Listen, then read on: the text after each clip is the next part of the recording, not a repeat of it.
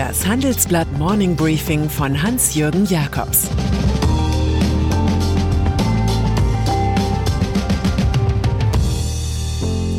Guten Morgen allerseits. Heute ist Montag, der 2. März, und das sind heute unsere Themen.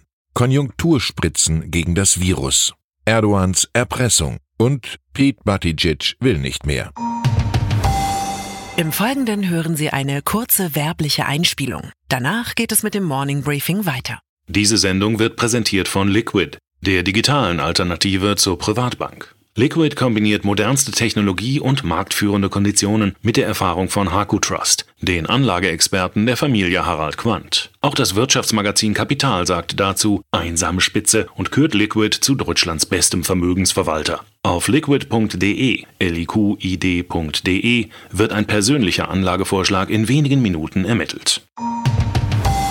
In Sachen Coronavirus sind alle klugen Ratschläge erteilt und alle Vergleiche mit der Influenza gezogen. Nun dominieren zwei hässliche Fremdwörter die Lage Depression und Rezession. Die Plage aus China schlägt gleichermaßen auf das Gemüt wie auf das Bruttoinlandsprodukt. Und so wird Finanzminister Olaf Scholz heute mit seinem französischen Kollegen Bruno Le Maire über Konjunkturspritzen gegen den Corona-Crash reden. Damit noch bevor am Mittwoch alle europäischen Ressortchefs in dieser Sache konferieren. Italien, das Land mit den meisten Fällen außerhalb Chinas, stimuliert die Wirtschaft mit 3,6 Milliarden Euro. Schon bringt auch der auf die schwarze Null geeichte Scholz ein Konjunkturprogramm ins Spiel.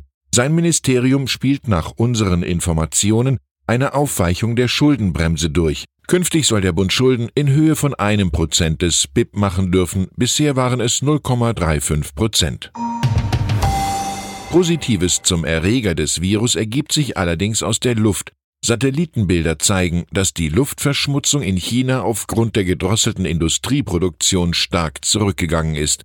Im Januar noch zeigen breitflächige Flecken einen hohen Stickstoffdioxidausstoß. Im Februar sind dann die Bilder hell gefärbt, es gibt nun offenbar viel weniger Stickstoffdioxid. Eine NASA-Wissenschaftlerin erklärt noch nie eine solche Entwicklung, die in Verbindung mit einem Einzelereignis steht, registriert zu haben. Auch in Europa dürften Produktions-, Reise- und Messestopp, wie jetzt bei der internationalen Tourismusbörse, zu besseren Satellitenaufnahmen führen. Mit einer Erpressung der plumperen Art versucht sich der türkische Präsident Recep Tayyip Erdogan.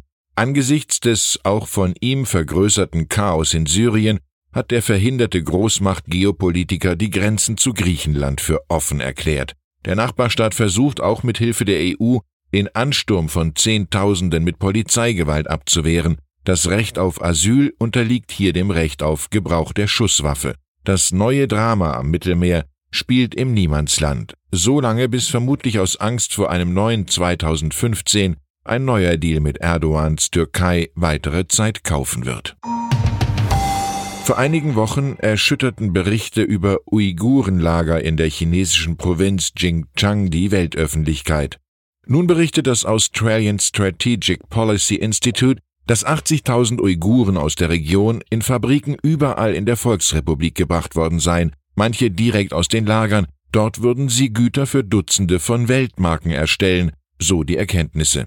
Die Freiheit der Arbeitskräfte sei sehr eingeschränkt. Sie lebten in abgetrennten Schlafräumen und müssten Mandarin sowie die kommunistische Ideologie lernen. Dem Bericht nach sollen von den Zwangsarbeitern zum Beispiel Nike, Apple und Volkswagen profitieren. In China kann man immer wieder von Konfuzius lernen. Der Mensch ist von Geburt an gut, aber die Geschäfte machen ihn schlecht. Kurz nach ihrem Wahlerfolg in Hamburg freut sich die gebeutelte, gefederte und gerupfte SPD über einen weiteren Stadttriumph. In Leipzig wurde Burkhard Jung in der zweiten Wahlrunde knapp als Oberbürgermeister bestätigt, mit 49,1 Prozent der Stimmen. Herausforderer Sebastian Gemko von der CDU kam auf 47,6 Prozent. Der Vorsprung von Jung ganze 3300 Stimmen. Für den Sieger, dem nach eigenen Worten ein Stein vom Herzen fiel, beginnt jetzt die dritte Amtsperiode. Gemko wiederum wird seinen Herzenswunsch Leipzig bald vergessen und einfach als sächsischer Wissenschaftsminister weitermachen müssen. Zwischen Härte und Dialog schwankt der Deutsche Fußballbund in der Vergangenheit, wenn es um das Kollektiv der hartgesottenen Fans ging.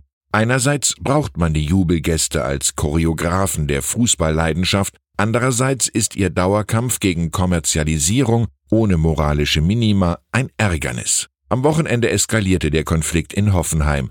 Ultras des FC Bayern München zeigten Transparente, die SAP-Mitgründer und Mäzen Dietmar Hopp schwer beleidigten.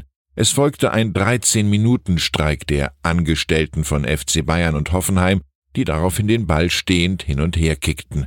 Der Vorfall machte deutlich, dass in dieser Frage eine neue Zeit anbricht. Profisport taugt nicht zum Klassenkampf. Die Berliner Zeitung bringt das Kunststück fertig, mit internen Querelen für mehr Unterhaltung zu sorgen als mit dem eigenen Journalismus. Ganze drei Wochen hat sich Matthias Thieme als Chefredakteur gehalten, nachdem seine Vorgänger Jochen Arns und Elmar Jehn dieses publizistische Kettenkarussell verlassen hatten. Offenbar entwickelte sich das Verhältnis zu den Neueigentümern Holger und Silke Friedrich nicht so harmonisch wie gedacht. Das Ehepaar hat nach seinem Einstieg im Herbst wiederholt für Schlagzeilen gesorgt, sowohl durch die Vergangenheit des Verlegers als I.M. Bernstein, also als inoffizieller Stasi-Mitarbeiter, als auch durch Stories über eine angeblich erfundene GmbH in der Schweiz. Ein journalistisches Vakuum an der Spitze aber gibt es nicht, da Herausgeber Michael Mayer de facto eine Art Oberchefredakteur mit reichlich Sendungsbewusstsein ist. Und dann ist da noch Pete Buttigieg, der Mann, der die Vorwahlen der Demokraten in den USA so stark begonnen hatte. Der 38-Jährige gewann gleich den Start in Iowa knapp gegen Bernie Sanders und auf einmal schien es, als würde mit dem Erfolg des homosexuellen Politikers ein Licht der Liberalität in Trump Country aufgehen. Nun aber steigt Buttigieg nach einem frustrierenden vierten Platz bei den Wahlen in South Carolina aus. Der Demokrat kehrt zurück in das Städtchen South Bend in Indiana, wo er Bürgermeister war. Joe Biden, Sieger und Comeback-Kid in South Carolina, versucht jetzt von dem Rückzug zu profitieren. Im Kampf gegen Medienmilliardär Michael Bloomberg, der am Dienstag bei den Super Tuesday-Wahlen in 14 Staaten einsteigt, kann der einstige Vizepräsident jede Hilfe gebrauchen. Ich wünsche Ihnen einen erfolgreichen, hustenfreien Start in die Woche. Es grüßt Sie herzlich Ihr Hans-Jürgen Jakobs.